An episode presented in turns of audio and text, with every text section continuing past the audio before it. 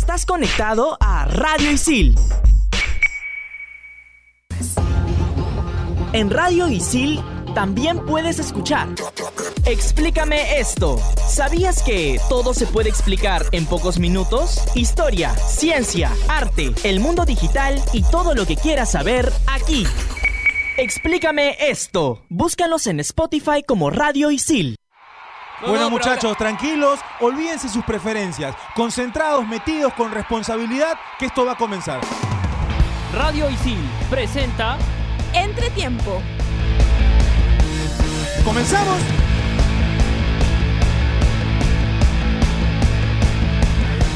Hola, hola, bienvenidos al programa. Hoy tenemos una edición especial en Entretiempo. Esto es Entretiempo por Radio Isil, eh, una radio de, hecha por alumnos de la... Bueno, el programa es un programa hecho por alumnos de la Facultad de Periodismo Deportivo de Isil. El día de hoy tenemos un programa especial porque además de comentar la segunda fecha de la Liga 1 Torneo Apertura, tenemos un tema bastante especial que tiene que ver con los peruanos que salieron al extranjero y que regresaron para tomar un segundo impulso en su carrera. Eh, tenemos algunos casos bastante emblemáticos que vamos a tocar el día de hoy. Pero antes quiero darle la bienvenida a los panelistas de hoy. Nos acompaña Piero Palacios, Bruno Risco y Edilson La Rosa. Bienvenidos muchachos. ¿Qué tal? Vamos a hablar de qué tanto le conviene a los futbolistas peruanos regresar del extranjero a la liga peruana hoy. ¿Qué tal Bruno? ¿Cómo estás? Bienvenido al programa. ¿Qué tal, José? ¿Cómo estás? Sí, no solo regresar, sino el por qué regresar y a qué regresar. Porque tú puedes regresar para quedarte o regresar como una parada y luego volver a salir al extranjero. Y Edilson, bienvenido al programa. José Antonio, ¿cómo estás? Eh, sí, vamos a conocer el propósito, el por qué, como dices tú, a profundidad, porque hay aciertos y desaciertos de algunos futbolistas peruanos que le está yendo bien aquí en el torneo local y que tienen la posibilidad de nuevamente volver al torneo, a la liga extranjera. Yo les voy a ir soltando algunos nombrecitos que me ha pasado la producción para ver qué tanto de este tipo de vueltas o para tomar impulso o para quedarse o para acabar la carrera tenemos hoy en día por acá. Eh, podríamos, uno de los casos más sonados este año ha sido el fichaje de Carlos Ascuez en Alianza Lima, que debe ser ya la segunda vuelta que tiene Carlos Ascuez al club íntimo, ¿verdad? El 2017 él regresó, estuvo en el Apertura, luego se fue a Estados Unidos y ahora está de vuelta luego de haber tenido un paso breve por, el, por la Major League Soccer. Donde le estuvo yendo bien, ¿no? En, Estados Unidos a Ascuez, pero lastimosamente no encontró de repente un club eh, que, lo pueda rescatar, un club de repente mexicano, eh, por ahí... no sé, un, argentino, donde los peruanos ya están militando mucho en, en Argentina y sin embargo vino a Perú, nuevamente a Alianza. Pero, ¿por qué regresa nuevamente al Perú? ¿Cuál es el propósito, José Antonio, para ti? Yo creo que pasa también por el hecho de estar cómodo, de tener un ambiente seguro con el cual puedas destacar. Lo entendería si fuera un poco más joven, ya con 28 Claro, años, claro. creo que tiene Ascuez, ¿verdad? 20 29, 28 años, ya uno esperaría que dé un salto más importante, ¿no? Igual, eh, venir a jugar a Perú para jugar Copa Libertadores en etapa de grupo no es algo despreciable. Yo creo que incluso para Gareca, si tú le dices, oye, voy a jugar al Lobos WAP o voy a jugar Libertadores, estoy cerca, puedo estar en todos los microciclos, no necesito viajar seis horas para venir Estoy a jugar. en los ojos de Sudamérica. Claro. Claro, está jugando Libertadores. Y no solo el hecho de, de regresar, sino que no se ve mal el regresar porque nadie lo quería. O sea, si tú no tienes ofertas de otros clubes, una mala opción no es regresar a jugar Libertadores, jugar Sudamericana, jugar en una liga competitiva como la que se, como la que está volviendo la peruana, viéndonos ya con el- la temporada pasada que varios equipos estaban peleando la punta. Lo que le pasó un poco a Galese el año pasado, ¿no? O sea, Galese venía de un torneo eh, regular, por no decir eh, bajo, en México, que no le estaba yendo bien. Incluso mucho de lo, de la, de la- del periodismo mexicano, cuando veía la Copa América que se jugó en, en junio del año pasado, decían, oye, ¿este es el mismo arquero que tapa acá? Es que lo que pasa es que con el tema de Galese, por ejemplo, en, en Veracruz, en Tiburones Rojo de Veracruz, él llega, juega en la temporada 18-19, con ellos juega 13 partidos y recibe 31 goles. Claro, entonces Wow. O sea, lo que él, él podría ser podría ser catalogado como un caso que viene a Perú nuevamente a pesar de no haber tenido una regularidad constante, o sea, no recibió muchos goles tampoco, pero no fue el arquero que No estuvo en su mejor momento. no estuvo en su mejor Fue, momento. Además fue que regular. Fue uno- regular. uno- lo- imagino que la hinchada de Alianza esperaba que trayendo Que al sea un trayendo al- salvador. al- al- que Exacto. exacto, que sea un salvador, sobre todo teniendo en cuenta que ya en 2017 habías tenido al mejor jugador de la- del, del torneo, que era un arquero. 2018 una gran participación de Leao. 2019 esperaban que traigan a alguien que pueda no solo suplir a, a- a- a Leao, sino que además sea una solución. ¿no? Ya, pasa de que ahí yo también he escuchado muchos comentarios respecto a ello. Pero ¿qué pasa? Que en la selección, o sea, Gales es un, un- un muy buen arquero, o sea, es muy buen arquero, pero ¿qué pasa? Que deja muchos rebotes. Pero en la selección esas falencias no se ven evidenciadas porque los laterales llegan al cierre, ¿me entiendes? Están En- atentos. Están atentos. Eso lo- no pasaba en Alianza Lima. Que es lo mismo que le pasaba en Veracruz. La defensa no ayudaba a Gales. No, pero Veracruz era peor. No, pero claro. sí, en Veracruz, la en Veracruz era, mucho peor. claro. Veracruz estaba aprendiendo el descenso en México. Exacto. Claro, y apenas- muy aparte de eso, también tenían problemas salariales y X factores, que también eso, eh, dentro de todo, influye dentro del plantel. Ahora, eh, José- igual, al- finalmente, eh, Galese supo concretar una oferta, vuelve a la MLS, Al Orlando City. Orlando bueno, City, ¿no? regresa a ya debutó Norteamérica, también, al extranjero, ya debutó. Sí. Entonces pareciera que fuera un paso importante para tomar un impulso, ¿no? En este caso sí funcionó. Pero no sé, vayamos al caso de eh, Beto da Silva, por ejemplo. Ya est- está regresando por segunda vez, me parece, ya estuvo en Cristal anteriormente. Sí. No llega a despegar, las lesiones lo complican mucho. La última vez que le han preguntado por lesiones, él ha dicho que es un tema que para él está cerrado, él se encuentra en óptima condición física y hace buen rato que está bien físicamente. Si bien en España no tuvo minutos, fue por un tema ya de, de funcionamiento de equipo, ¿no? Que no encontró el titularato. Claro, fue distinto, ¿no? A, a las anteriores lesiones que tenía y, y le costaba a Beto. Hay que también recordar que salió de muy joven. Yo creo que debió esperar un añito más, jugar un poco, jugar la Libertadores con Sporting Cristal Sí. y luego despegar. Ahora, cuando se fue a PCB, creo yo que se estaba consolidando. De repente en el equipo juvenil, Sí. a- aún eh, con aspiraciones para que pueda tener este, minutos en el primer equipo, pero creo que se apresura Beto, ¿no? Bet- Beto quiere tener, eh, quiere jugar primera ya. Su nombre fue inscrito en la- Champions League, me acuerdo, hubo una etapa donde su nombre fue grupos. Y luego creo que Beto se apura, quiere buscar otras alternativas, quiere tener minutos, quiere estar, quiere salir en la foto, quiere, Sí. quiere tener presencia, creo. Totalmente de Hay- acuerdo con hay Edilson. casos también que- que son totalmente un poco de acuerdo más- con Edilson porque pasa que él estaba jugando muy bien, estaba teniendo continuidad con Tenía el PSV goles. Young, estaba- pero él ya quería debutar con el con Se apresura, dices, y por ahí le falta fac- le pasa factura y ya pasa más, más que todo creo por un tema de, de él ya de mentalidad de Claro. parte de él. Ahora este año se vuelve a ir a Deportivo La Coruña, este donde ha jugado siete partidos. De esos siete partidos, eh, sumó un total de 119 minutos. Se entraba para el final. y jugó dos partidos por Copa del Rey, ¿me entiendes?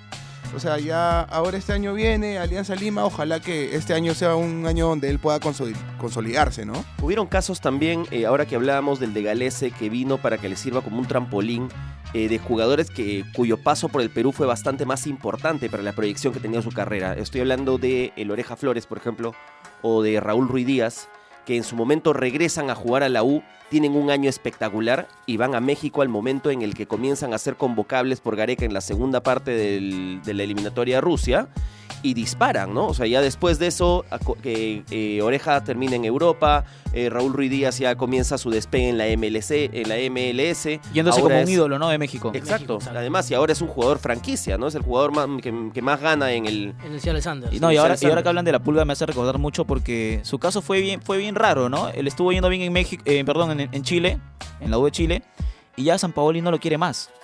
Entonces, cuando un técnico no te quiere, hay que buscar, hay que buscar alternativas. Sí. Y la única que había era la de Brasil. Ahora, en Brasil Claro, llega podías- y el técnico se va a la siguiente semana, si no me equivoco. Y el que, llegue, el que llega, el nuevo entrenador, tampoco, lo, quiere. O sea, Ruiz Díaz solamente eh, estaba buscando un club Sí. y apareció Universitario, que es su casa, que es el club que lo vio nacer. Y creo que esas cosas no se, y eso ni siquiera se cuestiona, ¿no? Porque los técnicos no te quieren, no encuentras un club, faltaba poco, poco para que se cierre el mercado de pases, entonces pues regreso Universitario, que estaba peleando el descenso, si no me equivoco, en, esa- en ese, en ese entonces. Sí, estaba peleando el censo. y, y Raúl Ruiz Díaz llega para meter muchísimos goles en, ese, en esa temporada. Hay otro nombre que ha llegado en esta temporada, el de Rey Sandoval.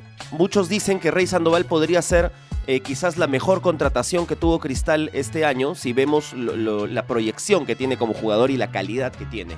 Eh, en el caso de Rey Sandoval, ¿cómo ven su vuelta al fútbol peruano?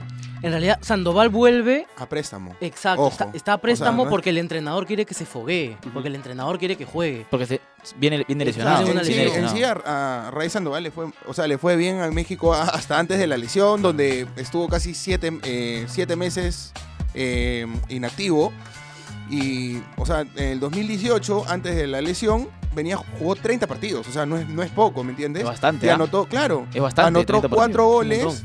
Él se lesiona, o sea, jugó 30 partidos y anotó cuatro goles. Y de ahí se lesiona él en la fecha 13 de, del, la- temporada ya 19 para adelante y estuvo, se rompe, él tuvo una eh, ruptura completa del ligamento cruzado anterior de la rodilla derecha. Entonces tuvo siete meses de para yo creo que él llega a préstamo a Cristal, como dicen, para que se foguee y creo que es la mejor decisión que puede haber tomado, ¿no?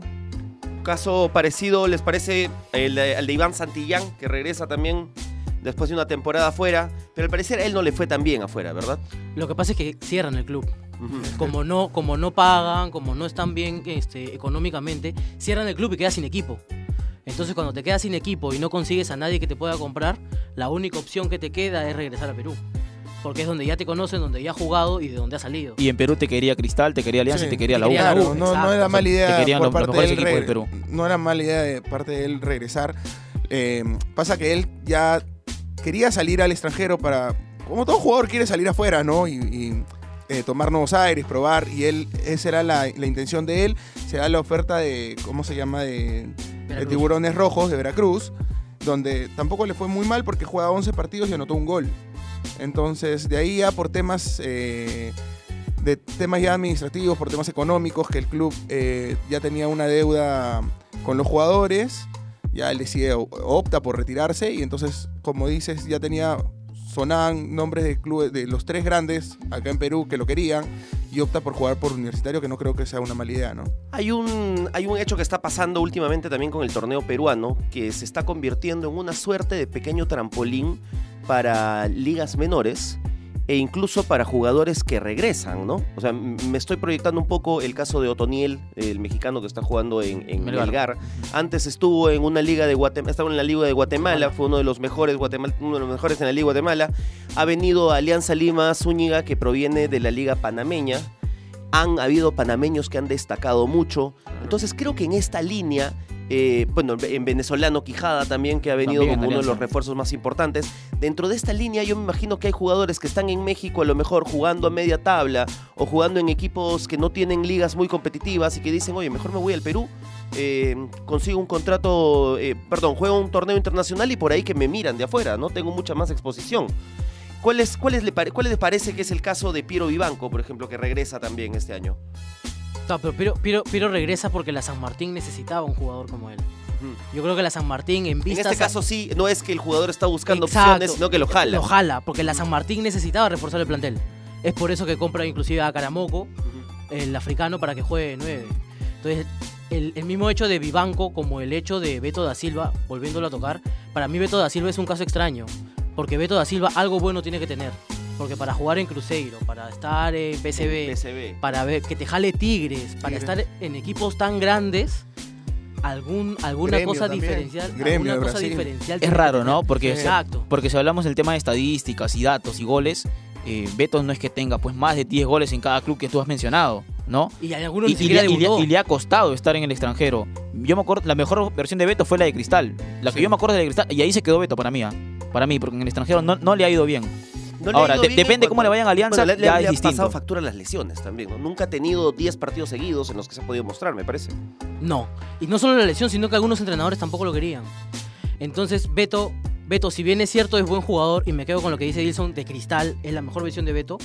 Yo creo que Beto en el fútbol local le va a hacer bien. ¿Y cuánto ha pasado de Cristal? ¿2016? Claro, 2016. Cuatro años, mira. ¿Y ustedes Imagínate. recuerdan algún regreso así emblemático que hayan dicho, bueno, este, este es el caso así que hoy día deberíamos presentar como portada del programa? Cueva.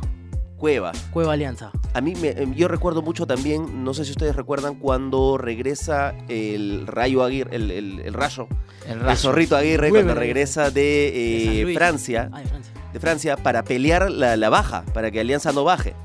El, el- bueno, el, el El loco, Loco Vargas, nos Vargas. señalan de, de El producción. loco Vargas. Que Bueno, tuvo una, ya- una desacertada, no, no sé si desacertada, pero desafortunada, al menos con el hincha crema, ¿no? Creo yo, al decir Es que, que él viene en se mal retira momento. cuando viene. Llega mal- Vargas momento decir, o sea, de la U y mal momento de Vargas. Quiere asumir como ser el, ca- el, el héroe, el capitán, El y- no, y no le sale.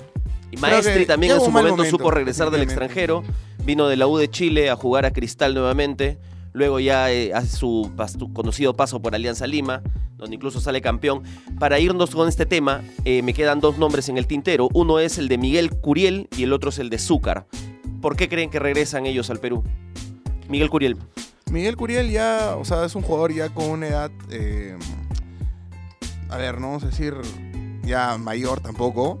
pero es un delantero que en concierne a... Ya o no sea, le queda a- mucho a techo. goles. No, no, no, o sea...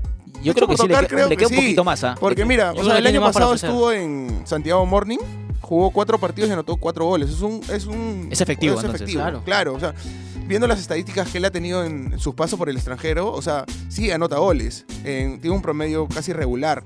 Pero ya por el tema de, de, de edad, tampoco es que le puedas exigir eh, mucho, ¿no? O sea, no digo que haya tocado techo, pero ya. O sea, un poco más, más de lo que tú puedas pedir, no sé si te pueda dar, ¿me entiendes? Pero ya el tema de Zúcar, que es un jugador, sí, joven, donde en Huachipato jugó 12 partidos, anotó un gol. Yo creo que él regresa a Universitario por un tema de buscar continuidad con el club, ¿no?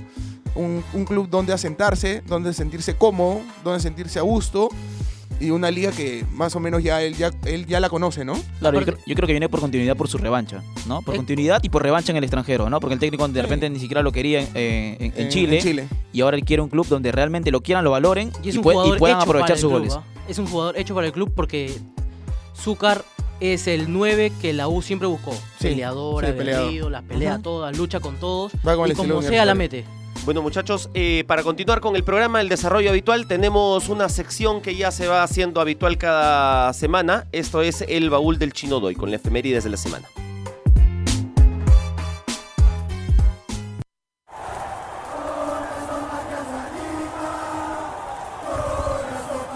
Un 15 de febrero de 1901 se fundó el Club Alianza Lima.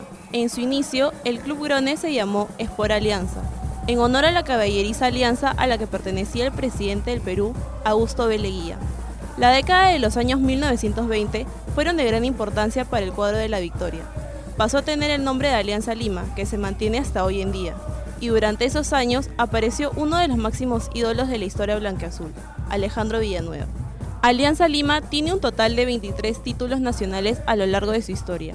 Es el segundo mayor equipo con cantidad de campeonatos, solo por detrás de Universitario de Deportes, su clásico rival, al que le gana en historial de vuelos directos entre ambos equipos con 139 victorias sobre 121 de la U.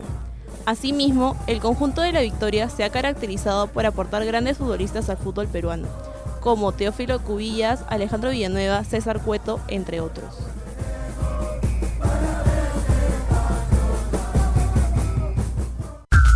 Estás conectado a Radio Isil. Radio Isil.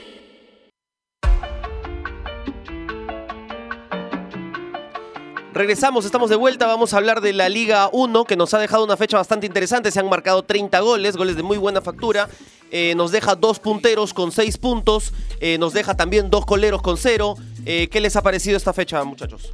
Una fecha entretenida, José Antonio. Universitario ha hecho 6 de 6.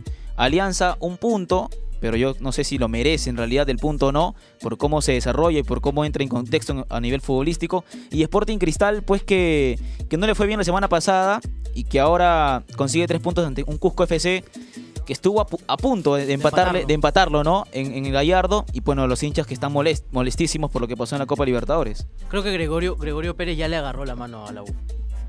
La U está jugando muy parecido, salvando las diferencias, a la alianza que sale campeón. Se está, se está haciendo ya un efecto Pérez que le Exacto, llaman, ¿no? el, el alianza que sale campeón ganaba jugando como jugaba Bengochea con pelotazos arriba y eran bastante eficaz. Y con pases precisos, ¿no? Con pases que, buscaban detrás del defensa, con carrileros que corrían, con gente que sabía desmarcarse para recibir el pase. Se está viendo bastante eso en la U ahora, ¿no? Es algo interesante de Pérez porque está separando el tema administrativo y se está enfocando en solamente en lo deportivo. deportivo, sí. Y, eso, y eso es bastante importante en universitario. Más allá de lo que esté logrando lo, que- lo que quiere, yo creo que separar eh, el tema de Grenco y lo que se habló antes en universitario y enfocarse netamente en lo futbolístico, creo que deja mucho ¿no? que, que decir de profesor. Y además los refuerzos le han funcionado, ¿no? Están que un técnico respondiendo. pida, Absolutamente pida todos. jugadores y todos te respondan es un plus. Y no solo los que juegan, los titulares, sino los suplentes. Sí, cuando tiene alternativas, caso de... A ver, hay mucha gente, muchos, muchos hinchas de la U que no le gusta Barco, pero cada vez que entra Barco, o sea, responde también. Yo creo que este ha sido el Y mejor partido Zúcar, de que ha tenido pocos minutos también, pero en el amistoso en, en Argentina, en uno de los amistosos. Boca. Con Boca. Con Boca, partidazo. se, mostró muy, se mostró No, muy y, bien. ahora, y ahora en la última fecha, pues con, con Sport Huancayo, eh, si estaba chiquitín al 100% no jugaba Urruti y el partido iba a ser distinto. Pero Urruti se hizo un partido. Jugó Urruti y Hizo para mí fue el mejor de- partido de, de de Urruti de, de lo que en viene en el año, Claro. ¿no? Por ahí ya se están, ya se están asentando en lo que es este el sistema de juego con, con universitario que está implementando Pérez, ¿no? ¿Usted cree que, que crees que universitario es firme candidato a ganar? De todas maneras? Sí, con lo que totalmente. está mostrando hasta ahorita es así. También me gusta mucho Melgar. Melgar hizo un gran partido, supo ponerse adelante muy rápido. eh, un golazo de Joel Sánchez. Que estaba volviendo a un nivel. Sí. Sí, está jugando muy bien. Muy bien. Y un resultado preocupa- importante, ¿ah? o sea, Sí, cua- ganar ganarle 4-2 4-2 a en- Binacional en en Juliaca Juliaca. Es complicado. Ahora, di- disculpa que te corte, José Antonio, y quería volver un poquito a lo de Gregorio Pérez ya para cerrar. Eh, además de universitario, que ha encontrado un técnico, creo que un- también ha encontrado un líder, ¿no? En, en- en el- en los vestuarios, tenerlo a comiso, con un temperamento de repente un poco alocado, a tener a Gregorio Pérez con un, un señor, ya un Sereno, señor, ¿no? Un, tranquilo. un- un maestro que, que te, te causa tranquilidad, paciencia, Totalmente es acuerdo. totalmente distinto. ¿no? Son Totalmente diferentes de acuerdo. casos. Comiso y Gregorio. Comiso yo siento que la- tenía mucho fuego. Y ahora eh, Gregorio Pérez te, tra- te transmite paz. Totalmente de acuerdo. O sea, el jugador de universitario voltea, gira la cabeza y lo ve a Gregorio Pérez en la banda y le transmite tranquilidad. Y hablando de esta tranquilidad, de este liderazgo que tienen, hay jugadores también que cumplen mucho esa función y uno de ellos es Cazulo, que se refirió al último resultado de Cristal que ganaron 3 a 2 en casa.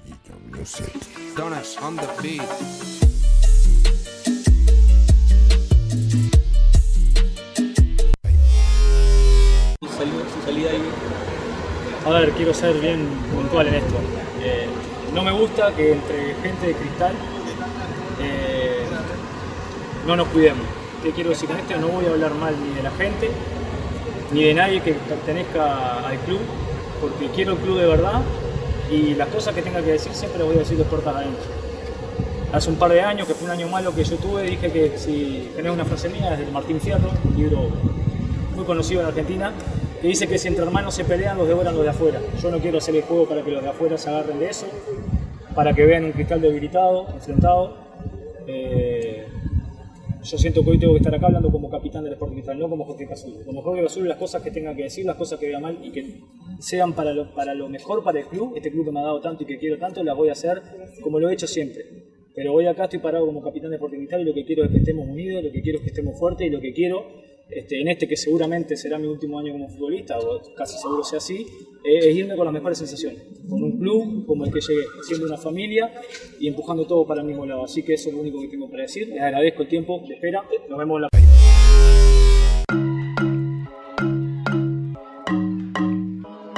Importantes declaraciones las de Cazulo porque nos dan a entender, bueno, nosotros como estudiantes de la carrera de periodismo deportivo siempre nos dicen que este rubro es uno de los más complicados porque te enfrentas a gente que es muy pasional.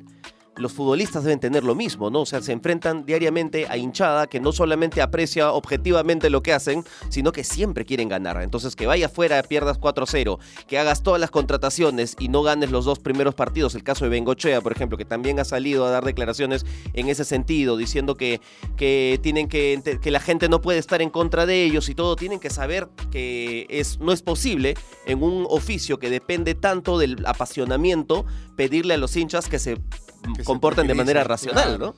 Claro, es complicado, pero yo espero, yo espero y creo y tengo la confianza de que Cristal se va a reponer.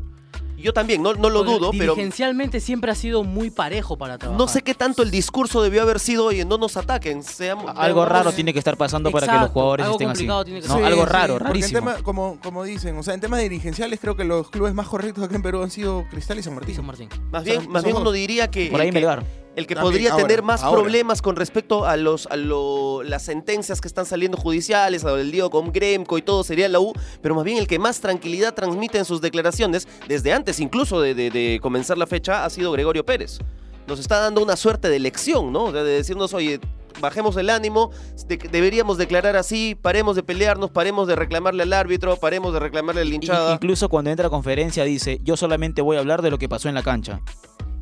Bueno, para irnos ya esta semana tenemos la agenda de lo que va a ser la Liga 1 en la próxima semana.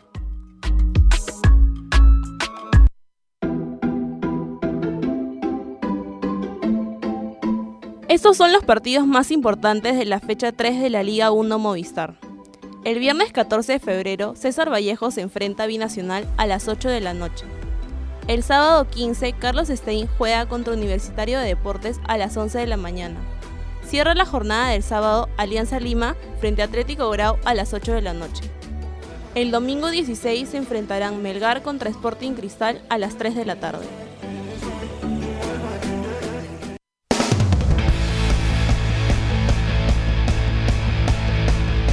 Eso ha sido todo por esta semana en Entretiempo. Recuerden que somos un programa hecho por alumnos de ISIL y pueden escucharnos a través de Radio ISIL en todas nuestras plataformas. Muchas gracias, nos vemos. Radio Isil presentó Entretiempo.